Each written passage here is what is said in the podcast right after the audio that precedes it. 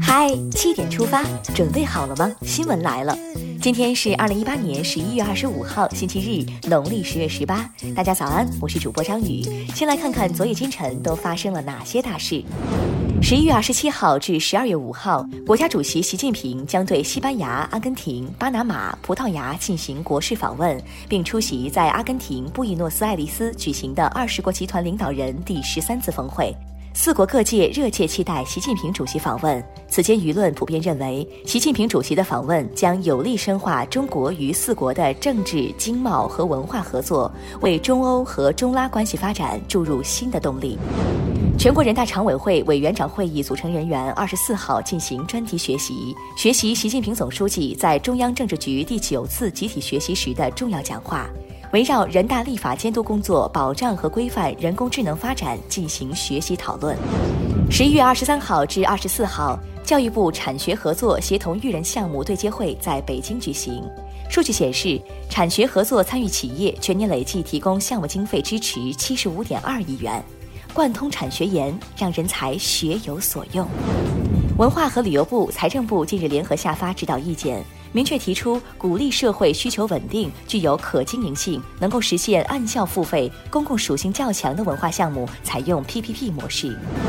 生态环境部公布的最新消息显示，截至十一月二十一号，二零一八年水源地环境整治任务中，五千七百四十五个问题已完成整改，完成比例达到百分之九十二。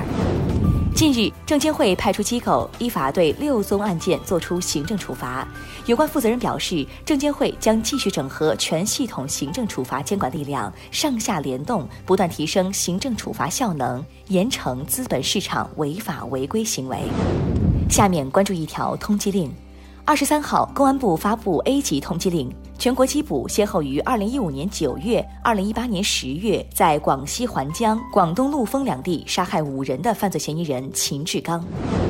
中国人又创造了一项世界之最：世界海拔最高、海拔跨度最大、自然条件最复杂的输变电工程——藏中电力联网工程，二十三号正式竣工投用，可为沿线三千零七十个小城镇、一百五十六万群众生活提供可靠电源保障。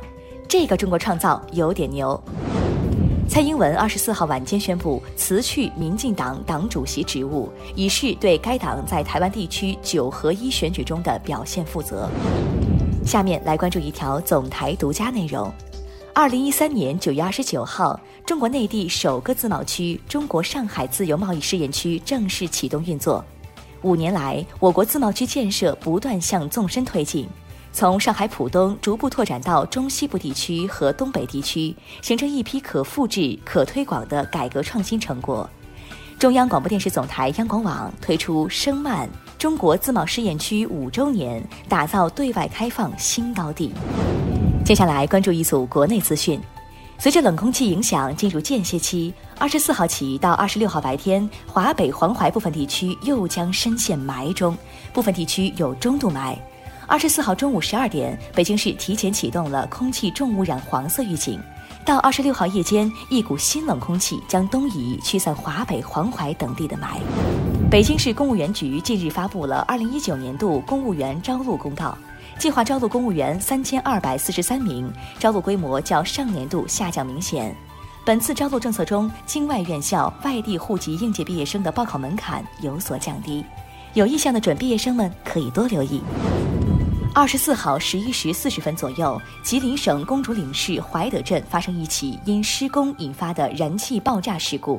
截至十四时四十分，事故共造成两人死亡，四人受伤，伤者目前已在医院接受治疗。事故负责人已被警方控制。你会怎么证明你娃是你娃呢？近日，西安市民雷先生拿着户口本前往西安市灞桥区便民服务大厅，欲给两个孩子更改民族，却被要求开“我娃是我娃”证明。服务大厅建议在派出所或街道开证明，但派出所和街道都表示无法开具证明。对此，雷先生表示无奈，也不知道如何是好。脸好看，话好说，事儿不好办，坚决杜绝。作为大天鹅主要越冬栖息地之一，河南三门峡黄河湿地今年陆续迎来近六千只大天鹅栖息过冬，数量比去年略有上升。上海市第二中级人民法院于日前集中公开开庭宣判了被告人黄某等十一人、被告人张某等十四人套路贷系列诈骗案，以诈骗罪分别判处黄某、谢某、张某三人无期徒刑，其余二十二名被告人分别被判处两年三个月至十三年不等刑期。套路误人误己，大家要小心。十一月二十四号，上万人送别狱警刘艳。十一月二十二号十二时二十分许，在重庆市南川区文体路附近，一歹徒持刀将南川区人民法院法官田晓的腿部刺伤后逃跑。狱警刘艳等三人见状奋力追击，搏斗中刘艳连中两刀，抢救无效，不幸牺牲。刘艳好友介绍，刘艳入警时曾发誓要一切为民，一切为民，我们会记得。北京时间二十三号晚，二零一八女子国际象棋世锦赛在俄罗斯汉特曼西斯克落幕。决赛中，经过快棋加赛，中国棋手居文君以三比一战胜俄罗斯名将拉格诺，成功蝉联国际象棋女子世界冠军。在云南，有一群平均年龄为七十五岁的老人，被亲切地称呼为“毛衣奶奶”。他们是昆明医科大学第一附属医院的十九名离退休女职工。成立爱心编织队，并为昭通贫困地区的小学师生编织二百零四件毛衣，让孩子们度过寒冷的冬天。老人们说，每年有多少新入学的学生，我们就织多少毛衣。寒冷的冬天里，爱比毛衣更温暖。接下来，把目光转向国际。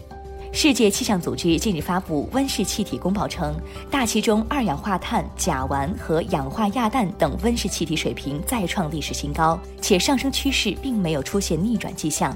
这可能会进一步导致长期气候变化、海平面上升以及更多极端天气。印度南部卡纳塔克邦门迪亚地区二十四号发生一起客车坠河事故，造成至少二十五人死亡，其中多数为学生。巴黎当地时间二十三号，国际展览局第一百六十四次全体大会投票选举日本大阪为二零二五年注册类世界博览会主办城市。不是宇航员也有望上太空了。美国航天局近日在其官网博客上公布了商业载人飞船的试验性飞行时间表，其中美国太空探索技术公司拟于二零一九年六月进行载人试飞，波音公司的载人试飞将于二零一九年八月进行。围观网友打卡。比萨斜塔是意大利著名的地标性建筑，每年吸引大批游客。最新测算报告显示，比萨斜塔没有之前那么倾斜了。过去十七年间，它被扶正了四厘米，以后就叫比萨层斜塔吧。据外媒报道，法国巴黎一家医院为了研究肠道疾病，此前开启了一项粪便征集计划，呼吁公众向医院捐赠粪便样本。样本被采用的人可获得五十欧元报酬，但由于院方的原意被曲解，大量捐赠者涌入，造成局面失控。目前该计划已被叫停，从此上厕所多了一个雅称，挣五十欧元。接下来是今天的每日一席话：其坐时也简，其将必也必具。二零一七年十月三十一号，习近平总书记带领中共中央政治局常委赴上海瞻仰中共一大会址，赴浙江嘉兴瞻仰南湖红船。他强调：“其坐时也简，其将毕也必具。”九十六年来，我们党团结带领人民取得了举世瞩目的伟大成就，这值得我们骄傲和自豪。同时，事业发展永无止境，共产党人的初心永远不能改变。其作时也简，其将毕也必具。出自《庄子·人间世》，指某些事物开始时看起来微不足道，但经过发展壮大，最终会产生深远影响，带来巨大变化。最后进入今天的每日话题：当事校长回应建立惩戒制度，会严格区分惩罚与惩戒。近日，江苏省常州市菊前街小学召开了一场关于实施教育惩戒的听证会。与学生、家长、教师代表等共同讨论校园惩戒应如何开展实施，并希望建立惩戒制度，把戒尺还给老师。这一事件引起广泛热议。当时校长李伟平回应称，惩戒不是真的要打，会严格区分惩罚和惩戒。有网友表示支持适度惩罚，对孩子成长有益无害。也有网友表示，面对家长和社会的监督，即使真把戒尺还给老师，也未必有老师敢用。甚至可能激化家校矛盾，对此你怎么看？你赞成把戒尺还给老师吗？欢迎留言分享。好了，今天的七点出发就到这里，更多精彩新闻，请关注央广新闻微信公众号。我们明天再见。